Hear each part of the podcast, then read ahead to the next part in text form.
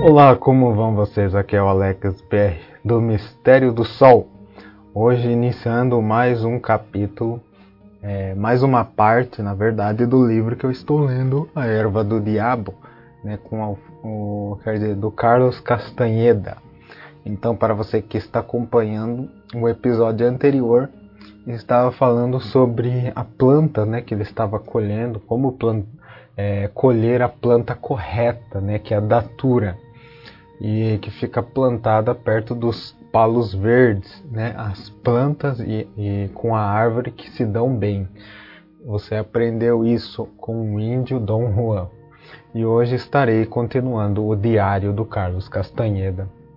A partir do domingo 10 de setembro de 1961.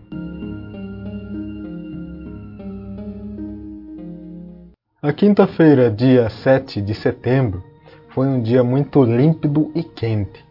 Dom Juan pareceu estar muito satisfeito com um bom presságio e repetiu várias vezes que a erva do diabo provavelmente tinha gostado de mim. A raiz tinha ficado de molho a noite toda e por volta das dez da manhã fomos até os fundos da casa. Ele pegou a bacia do coxo, colocou-a no chão e sentou-se ao lado dela. Pegou o saco e esfregou-o no fundo da bacia. Segurou alguns centímetros acima da água e espremeu o conteúdo. Depois deixou o saco cair na água de novo. Repetiu isso mais três vezes. Depois largou o saco, jogando-o no coxo, e deixou a bacia ao sol quente. Duas horas depois nós voltamos lá. Ele trouxe consigo uma chaleira média com água fervendo amarelada. Inclinou a bacia com muito cuidado e despejou a água de cima, conservando o depósito grosso que se acumulara no fundo. Despejou a água fervendo no depósito e tornou a deixar a bacia ao sol. Essa sequência foi repetida mais três vezes, a intervalos de mais de uma hora. Por fim, ele despejou a maior parte da água da bacia, inclinou-a para apanhar o sol né, do fim da tarde e largou-a quando voltamos, horas depois, já estava escuro. No fundo da bacia vi uma camada de uma substância pegajosa. Parecia amido, é, ámido mal cozido, é, esbranquiçado ou cinza claro. Havia talvez uma colher de chá daquilo, né? E levando a bacia para dentro da casa, enquanto punha água para ferver, eu tirei pedaços de sujeira que o vento tinha soprado para o depósito então ele riu de mim e disse: Esse pingo de sujeira não vai fazer mal a ninguém. E depois que a água ferveu, ele despejou mais ou menos uma xícara na bacia. Era a mesma água amarelada que, é, que ele já usara antes. Aquilo dissolveu o depósito, formando uma espécie de substância leitosa. Então eu perguntei: Que tipo de água é essa, Dom Juan? Água de frutas e flores da garganta, disse ele. Então ele despejou o conteúdo da bacia numa velha caneca de barro que parecia um jarro de flores. Ainda estava muito quente, de modo que ele soprou para esfriá-la. Tomou um gole e entregou-me né, a caneca e disse: Beba agora. Então peguei automaticamente e, sem refletir, bebi a água toda. Tinha um gosto meio amargo, embora esse amargo quase não se percebesse. O que era marcante era o odor pungente da água. Tinha cheiro de barata. Quase imediatamente comecei a transpirar. Fiquei com muito calor e, e o sangue me afluiu, né, afluiu os ouvidos. Vi um ponto vermelho em frente dos olhos e os músculos de meu estômago começaram a contrair-se em câimbras dolorosas.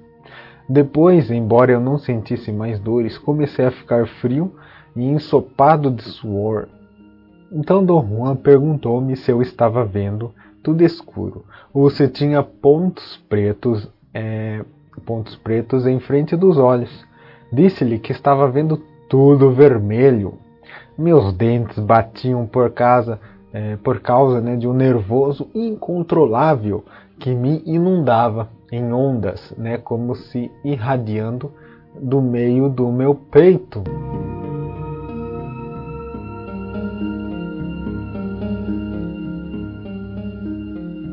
Então depois perguntou-me se eu estava com medo. Suas perguntas me pareceram sem sentido. Respondi que obviamente eu estava com medo, mas ele tornou a me perguntar se eu estava com medo dela. Não entendi o que ele dizia e respondi que sim. Ele riu e disse que eu não estava realmente com medo. Perguntou se eu continuava a ver vermelho. Tudo o que eu via era um imenso ponto vermelho diante dos olhos. Depois de algum tempo, senti-me melhor. Aos poucos, os, os espasmos nervosos desapareceram, deixando apenas um cansaço dolorido e agradável e um forte desejo de dormir. Não conseguia manter os olhos abertos. Embora continuasse a ouvir a voz de Dom Juan, adormeci. Mas a sensação de estar imerso né, num vermelho profundo continuou a noite toda e até sonhei em vermelho. Acordei no domingo por volta das três da tarde. Tinha dormido quase dois dias. Estava com uma ligeira dor de cabeça e meu estômago estava embrulhado e sentia dores muito, é, muito agudas e intermitentes nos intestinos.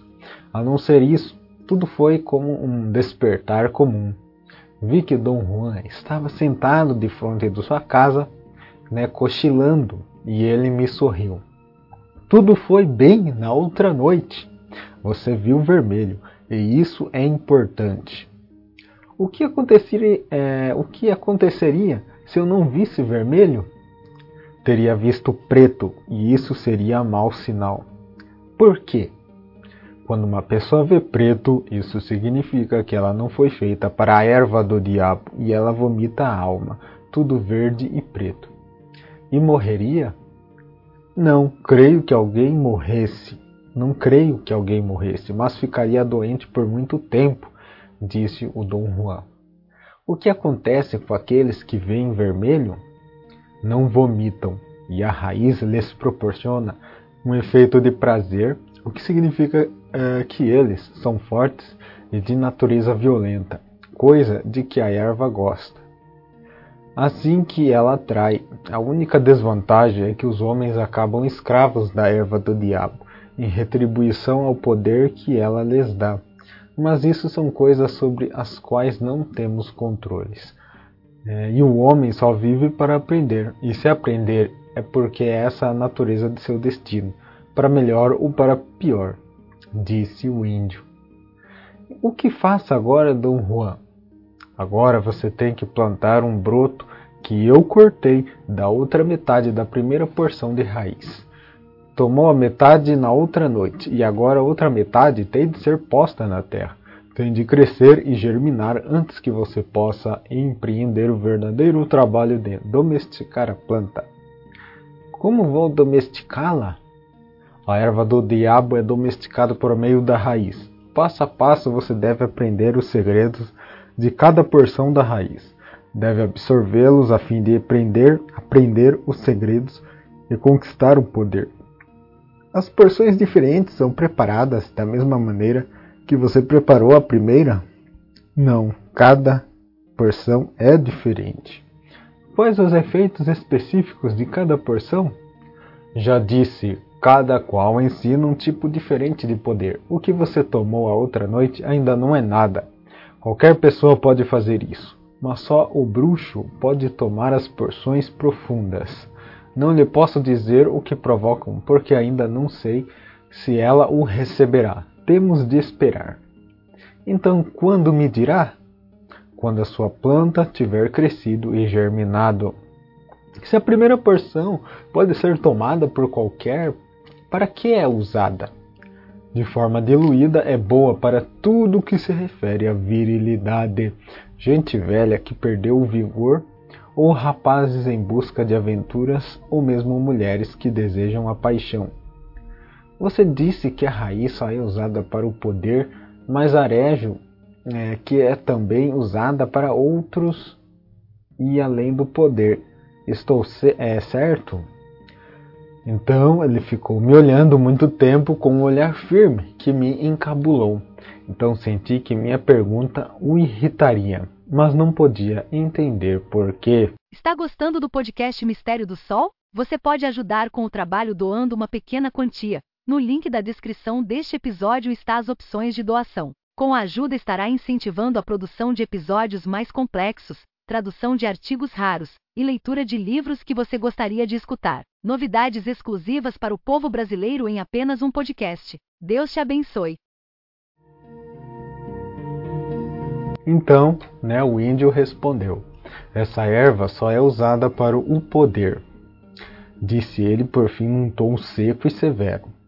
O homem que quer de volta usa é, de volta o vigor. Os jovens né, que procuram suportar a fadiga e a fome. O homem que quer matar outro homem. Uma mulher que quer ser fogosa. Todos desejam o poder.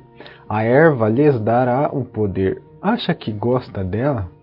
Então ele perguntou depois de uma pausa. Sinto um estranho vigor, disse eu, e era verdade. Eu o tinha observado ao acordar e sentia-o naquele momento.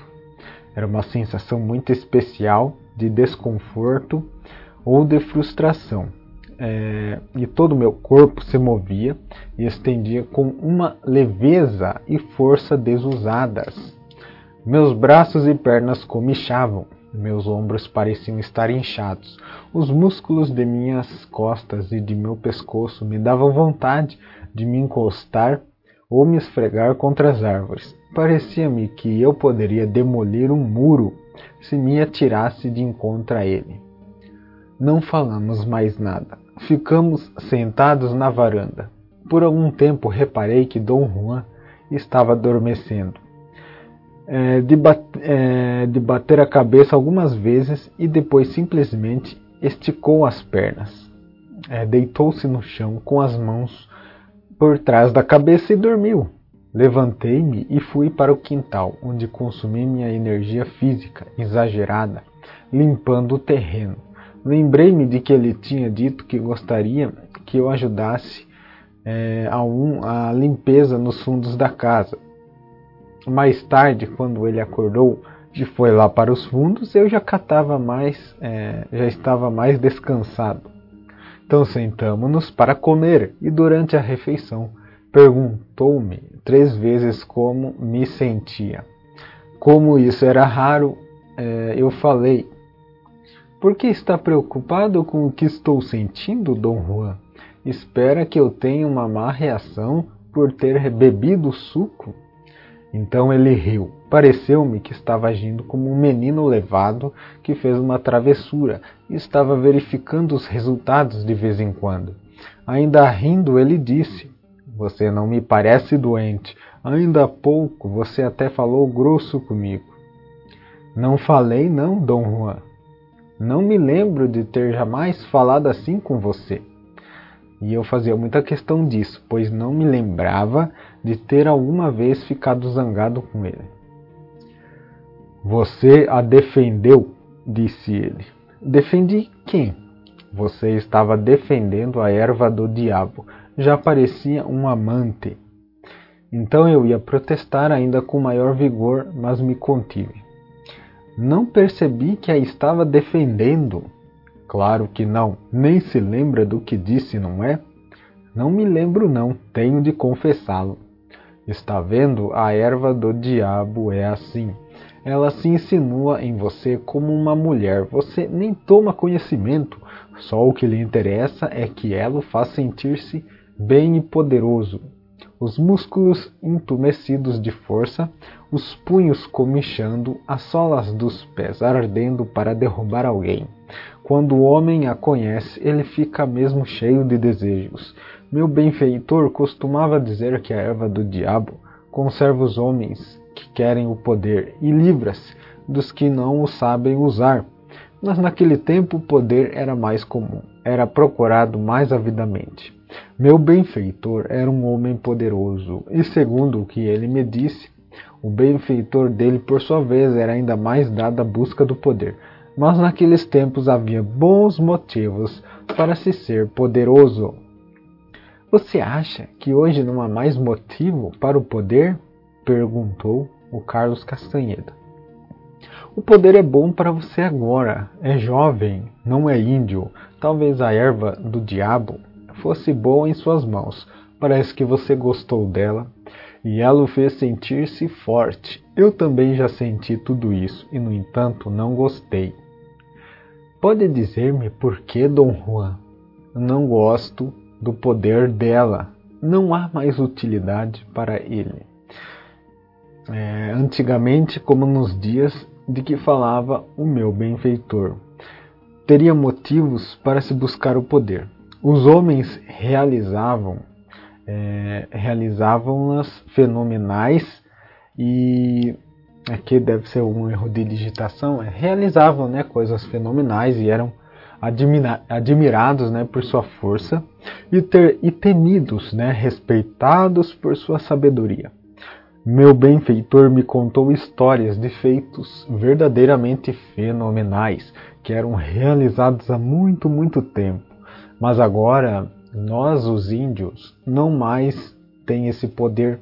Hoje os índios usam a erva para se é, esfregarem, usam as folhas e flores para outros fins. Dizem até que curam seus furúnculos, mas não buscam seu poder. Um poder que age como um imã mais poderoso e mais perigo, é, perigo né, tem de se usar à medida é, à medida que a raiz se aprofunda na terra. Quando se chega a uma profundidade de 4 metros, e dizem que já chegaram, encontra-se o centro do poder permanente, pode ser o fim. Poucos seres humanos já conseguiram isso no passado. E ninguém nos dias de hoje, é, e estou lhe dizendo, o poder da erva do diabo nos é mais necessário é, não é mais necessário nem a nós índios. Pouco a pouco acho que perdemos o interesse e agora o poder não importa mais. Eu próprio não o procuro. E no entanto, quando era da sua idade, também o senti inchando dentro de mim. Senti-me como você hoje, só que 500 vezes mais forte. Matei um homem com um só golpe de meu braço eu lançava pedras, pedras imensas que nem vinte homens conseguiam mover. Uma vez saltei tão alto que citei as folhas das árvores mais altas. Mas tudo em vão. A única coisa que fiz foi assustar os índios. Só os índios. Os outros que não sabiam nada daquilo não acreditavam, ouviam um índio doido ou alguma coisa se mexendo em cima das árvores.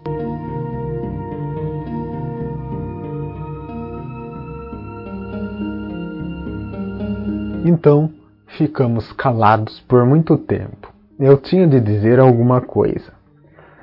Era diferente quando havia no mundo pessoas, continuou ele, pessoas que sabiam que um homem podia formar-se numa onça ou num passarinho ou que o homem podia voar. Por isso não uso mais a erva do diabo. Para quê? Para assustar os índios? Para quê? Para que assustar os índios? Né? Disse ele na linguagem original. Então eu vi que ele estava triste e senti uma profunda empatia. Queria dizer-lhe alguma coisa, mesmo que fosse uma banalidade. Talvez, Dom Juan, seja essa a sorte de todos os homens que desejam saber. Talvez, disse ele muito quieto. Então, é continuando, né, no diário, já na quinta-feira, 23 de novembro de 1961. Não vi Dom Juan sentado em sua varanda quando cheguei. Achei aquilo estranho. Chamei-o em voz alta e a nora dele saiu da casa. Ele está lá, é, lá dentro, disse ela. Descobri que ele tinha torcido o tornozelo havia várias semanas. Tinha feito seu próprio aparelho molhando tiras de pano numa papa feita de cacto e farinha de ossos. As tiras amarradas, apertadas em volta do tornozelo, secaram, formando um aparelho leve e acro, é, quer dizer, aerodinâmico tinha dureza do gesso, mas não seu volume. Como foi que aconteceu? perguntei. Então a nora de Dom Juan, mexicana de Yucatán, que estava cuidando dele, respondeu-me. Foi um acidente. Ele caiu e quase quebrou o pé. Então Dom Juan riu e esperou até a mulher sair da casa antes de responder. Acidente o quê? Tem um inimigo aqui perto. Uma mulher, La Catalina, ela me empurrou num momento de fraqueza e eu caí. Por que essa mulher fez isso? Queria matar-me, só isso. Ela estava aqui com você? Estava. Por que a deixou entrar? Não deixei, ela entrou voando. Perdão? Ela é um melro, ou seja, um chanate e muito eficiente até. Fui apanhado de surpresa há muito tempo que ela tenta liquidar-me. Dessa vez quase conseguiu. Você disse que ela é um melro? Quero dizer um pássaro? É, então, né, o, o índio, é, o índio Dom Juan disse: Lá vem você de novo com suas perguntas. Ela é um melro assim como eu sou um corvo, sou um homem ou um pássaro, sou um homem que sabe tornar-se pássaro. Mas voltando a La Catalina, ela é uma bruxa endiabrada. Seu desejo de me matar é tão forte que mal posso combatê-la. O Melro entrou pela minha casa dentro e eu não consegui impedi-lo. Você pode transformar-se em pássaro, Dom Juan. Posso, mas isso é coisa de que vamos tratar depois. Por que ela quer matá-lo? Ah, é um velho problema entre nós. Descontrolou-se e agora parece que eu terei de liquidá-la antes que ela me liquide. Você vai usar feitiçaria? Perguntei com muitas esperanças. Não seja tolo, nenhum feitiço teria efeito sobre ela. Tenho outros planos. Um dia lhe contarei a respeito. O seu aliado pode protegê-lo contra ela? Não, o fuminho só me diz o que devo fazer. Então, de me proteger sozinho. E o mescalito, ele não pode proteger dela?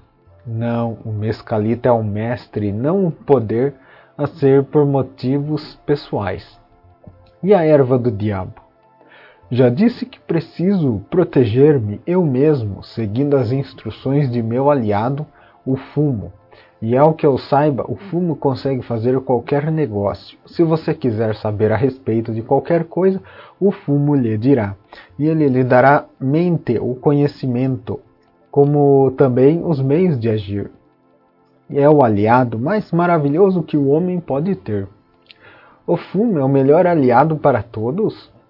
Não, é o mesmo para todos. Não é o mesmo para todos. Há muitos que o temem é, e chegam ou chegam perto dele. O fumo é como tudo mais, não foi feito para todos nós. Que tipo de fumo é, Dom Juan? O fumo dos adivinhos. Em sua voz né, havia um marcado tom de veneração, coisa que eu nunca tinha notado antes. Vou começar contando-lhe exatamente o que o meu benfeitor me disse quando começou a me ensinar a respeito. Muito embora naquela época, como você agora, eu não poderia ter compreendido. A erva do diabo é para aqueles que querem o poder. O fumo é para aqueles que desejam contemplar e ver. E em minha opinião, o fumo não tem igual. Uma vez um homem entre em seus domínios, né, todos os outros poderes estão ao seu comando. É magnífico, naturalmente leva, é, naturalmente, e leva nos, só para a pessoa se familiarizar com suas partes vitais, o cachimbo e a mistura do fumo. Oído me foi dado por meu benfeitor, e depois de tantos anos de mexer com ele, tornou-se meu cresceu em minhas mãos. Passá-lo às suas mãos, por exemplo, será uma tarefa de verdade para mim e um grande feito para você. Se conseguirmos, o cachimbo sentirá a tensão de ser manuseado por outra pessoa. E se algum de nós cometer um erro, não haverá meio de impedir que o cachimbo estoure por sua própria força, ou que caia de nossas mãos para se espatifar, mesmo que caia num monte de palha se isso acontecer, seria o nosso fim, especialmente de mim. O fumo se voltaria contra mim de maneiras incríveis. Como poderia voltar-se contra você se é seu aliado? Então minha pergunta pareceu desviar os seus pensamentos, e ele ficou calado um tempão.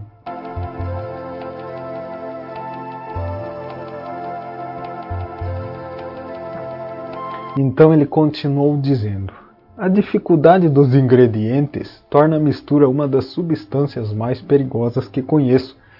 Ninguém pode é, prepará-la sem ser ensinado, pois um veneno mortal é um veneno mortal para todos, a não ser é, o protegido do fumo.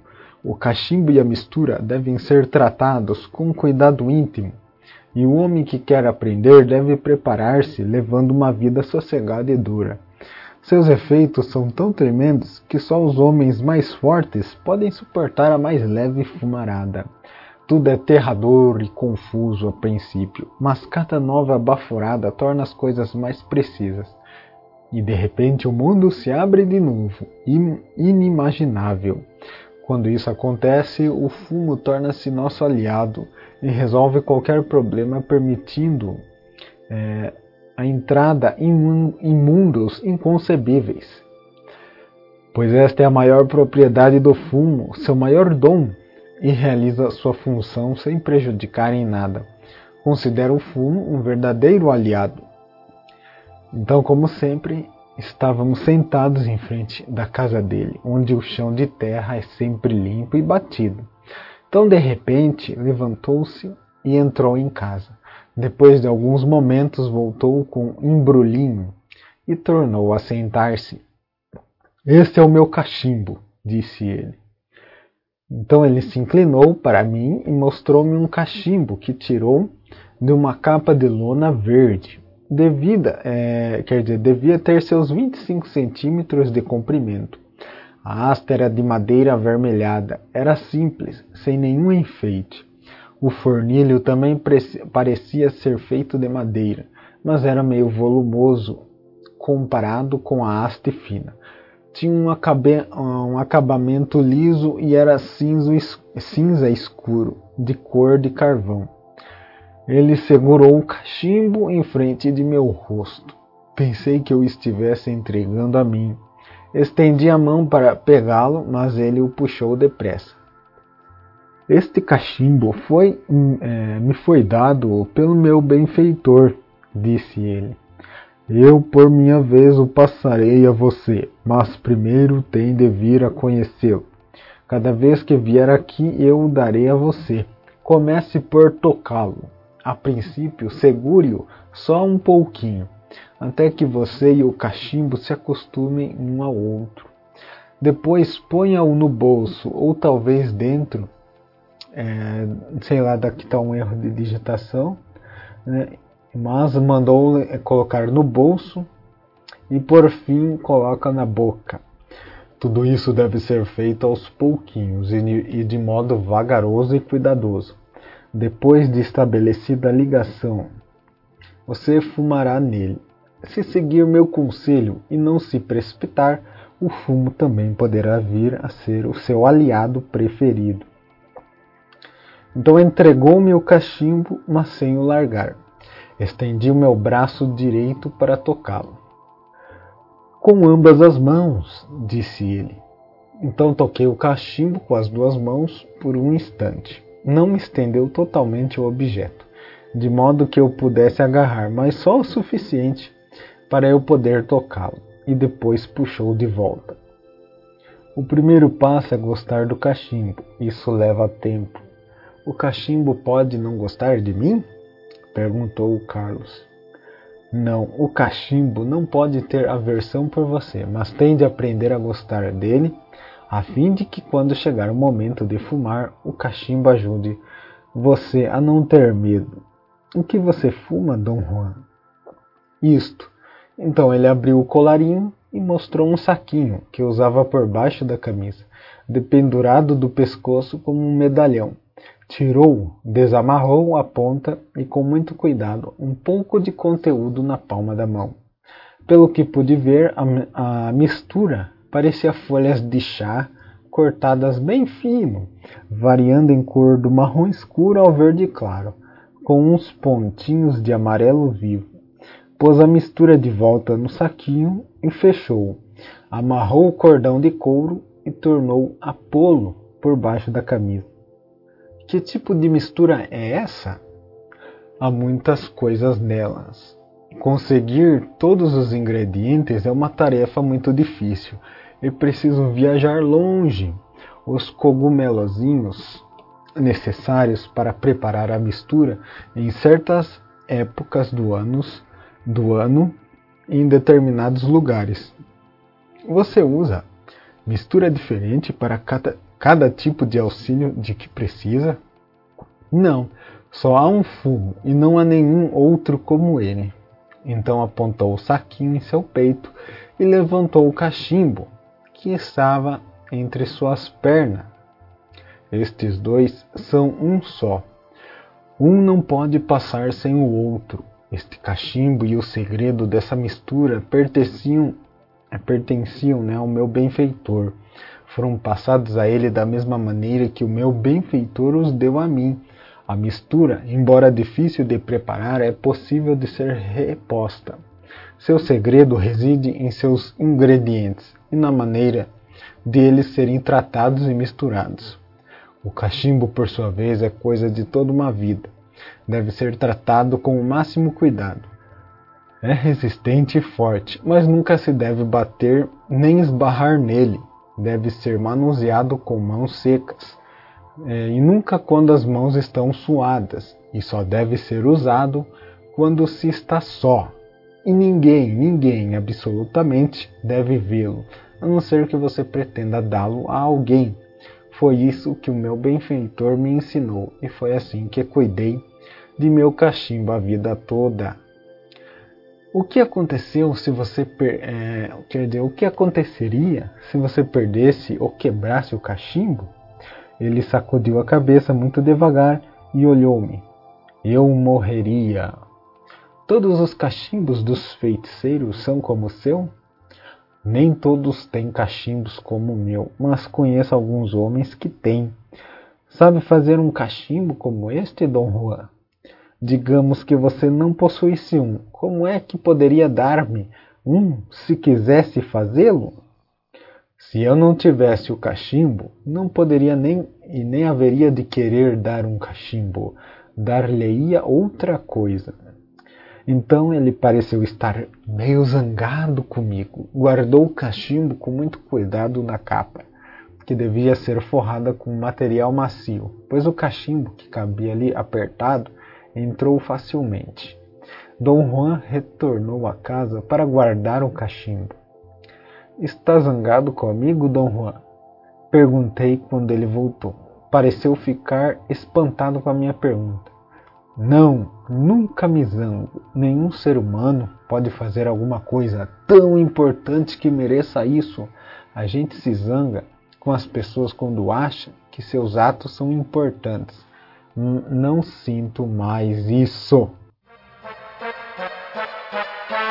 O conteúdo do Mistério do Sol é diversificado e não se compromete com o assunto apresentado, sendo um canal neutro. As opiniões de cada um devem ser mantidas para si mesmo.